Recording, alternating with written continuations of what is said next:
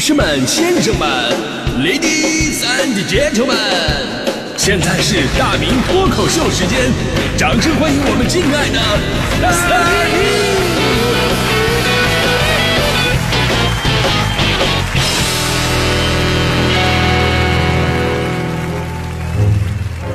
好，欢迎今天的大明脱口秀，我是大明啊。还是首先祝贺一下咱们中国女足的姑娘们啊，在昨天对韩国队的比赛当中呢，在零比二落后的绝境之下，绝地大反击，最终二比二战平韩国女足，以两回合四比三的总比分，顺利的晋级了东京奥运会。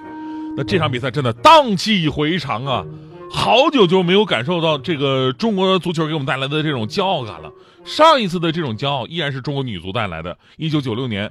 中国女足奥运会亚军，一九九九年中国女足世界杯亚军，哎呀，就是，于是那个，就就就是那个时候，我记得是中国女足嘛，开始有一个称呼了嘛，叫做铿锵玫瑰，对吧？而同一时期男足该怎么形容呢？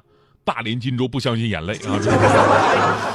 哎，就那会儿呢，我还在上学嘛，上中学，当时我有一套中国队十号的队服，他们就问我，哎，你穿这个衣服为了谁啊？是苏茂贞还是杨晨啊？啊，其实当时我穿中国队十号是跟男足一点关系都没有的。单纯的就是因为我爱中国女足队的十十号刘爱玲，真的，在那个年代，中国女足就是国人的骄傲啊！非常幸运的是什么呢？就是前两年我有一次做客央视的一套节目当中，就回忆起这段经历了，而且还展示了当时我穿这个十号队服的一个照片呃，竟然节目组提前联系好了刘爱玲，发了消息。刘爱玲本人录好了视频，在现场在大屏幕里边对我还表示了感谢。真的那一刻，我真的我我我都想嫁给他了，我都。所以呢，昨天中国女足冲奥成功的那一刻啊，作为多少年的球迷，也作为一个曾经是体育节目的主持人，虽然我把那个节目干黄了吧，是吧？但是我心里特别的感慨，因为足球呢，作为一项全世界最流行的体育项目，它对我的影响太大了。而我们普通人身上的这种足球的经历，其实也代表着中国足球的历史跟挣扎。你就说我上学那会儿，我就特别喜欢踢足球。当时我踢球特点非常鲜明，左脚力大无穷，右脚美妙弧线。那会儿每天午休啊、放学啊，有的时候甚至提早一个小时来来学校。为什么？我就是为了去踢球的。有的时候自习课啊，趁老师没来呢，也逃课去踢两脚。那会儿由于踢的太频繁、太深入了。以至于开门的时候，我都不用手开门，我一般都用我擅长的右脚外脚背。那中国家长大部分的不喜欢自己的孩子踢球，因为耽误学习呀。所以那会儿我每次啊，我都把衣服弄脏，然后我妈作为一个资深的酒店管理人员，她就看不下去了，买了一款洗衣粉。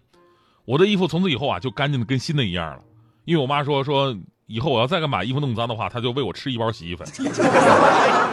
就我们这些八零后的孩子吧，正好赶上了九十年代中国足球最热的黄金期，也是从职业化向市场化的一个转变期。那会儿的球市极其火爆，在很多城市，你看甲 A 联赛的球票，那家伙真的一票难求。而我们吉林人当时的家乡球队就是延边敖东队嘛，因为球场是在延边，硬件条件不是那么的好，观众席比较少，但是球迷多呀，啊，想看球怎么办？很多球迷。进不了场呢，就爬到球场外的大树上面，站在树枝上往里边看，形成了中国足球历史上独特的现象——树挂。那当时呢，球场周围也有带着那个红袖标啊巡逻的管理人员，看到这样的情况就非常的着急，赶紧上去指着树上人就喊：“哎，你那那你们几个，现在几比几啊？啊，谁谁进的呀？啊，好了得了，你看。”那段时间呢，真的是中国足球最美的时候了。男足、女足可以说是分工明确，男足负责拉赞助、拉广告赚钱，女足呢负责为国争光。开玩笑，就是男足也很努力啊。但我们说呢，就是不管是男足还是女足，这些年来证明了一点，就是有的时候光靠努力真的是没有用，真的没有用。那你可能运气很好，你出来那么一代人，大家伙努力，然后拿了不错的成绩。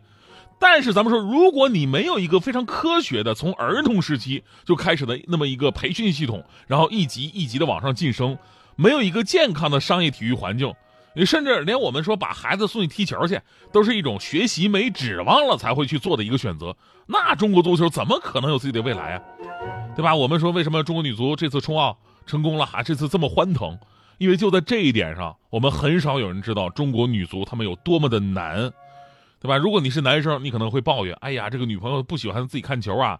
世界杯的时候经常会发生媳妇儿跟老公之间因为看球跟休息发生冲突，导致家庭矛盾的，甚至还有很多灵魂拷问：我跟足球哪个在你心里边分量更重？哎呦天哪，这个问题多好回答！当然你更重啊，毕竟足球才四百五十克，对吧？这说明一个问题啊，其实从内心喜欢足球这个项目这项运动的女生她并不多，就哪怕哎呀我说我喜欢，你也可能只是因为球星才会去喜欢，或者说哎我就喜欢看足球。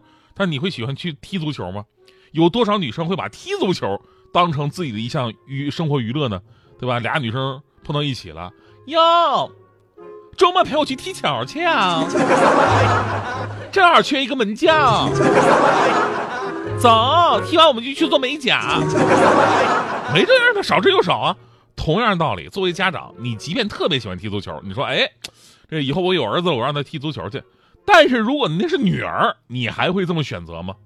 所以呢，中国女足的发展从主观上就已经困难重重了。即便我们以前取得了令人骄傲的成绩，但是依然掩盖不住中国女足的职业运动员只有几百人，而且挣的非常少的这么一个现实。对比欧洲女足发达国家，女足运动员在册的人数那是一二十万人啊！而且呢，女足商业化困难重重。就你看中国女足的比赛。那是因为咱们都有国家情怀，但是你会看俱乐部女足的比赛吗？这就未必了吧。九十年代末的时候啊，那会儿甲 A 联赛开始探索市场化嘛，走上了后来中超的道路了。商业运作呢，在短时间内可以利用资本，哎，我把好球员给买过来，取得了一些成绩。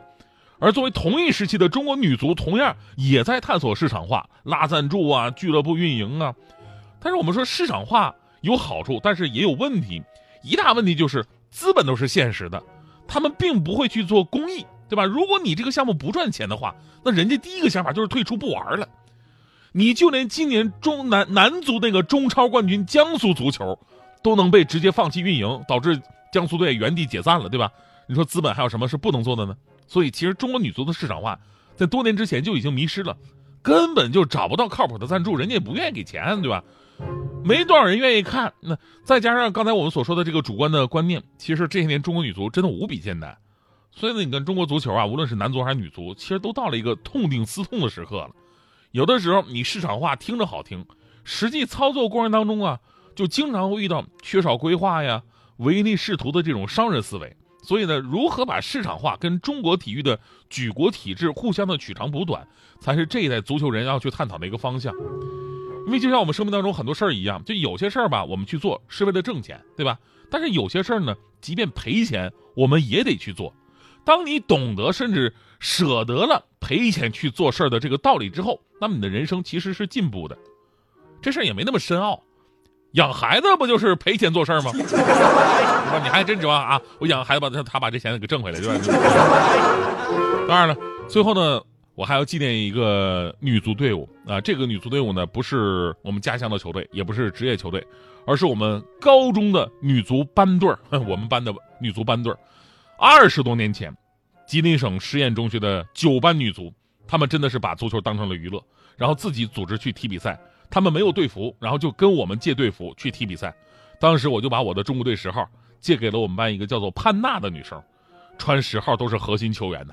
在那天的那场比赛当中，潘娜同学是满场飞奔。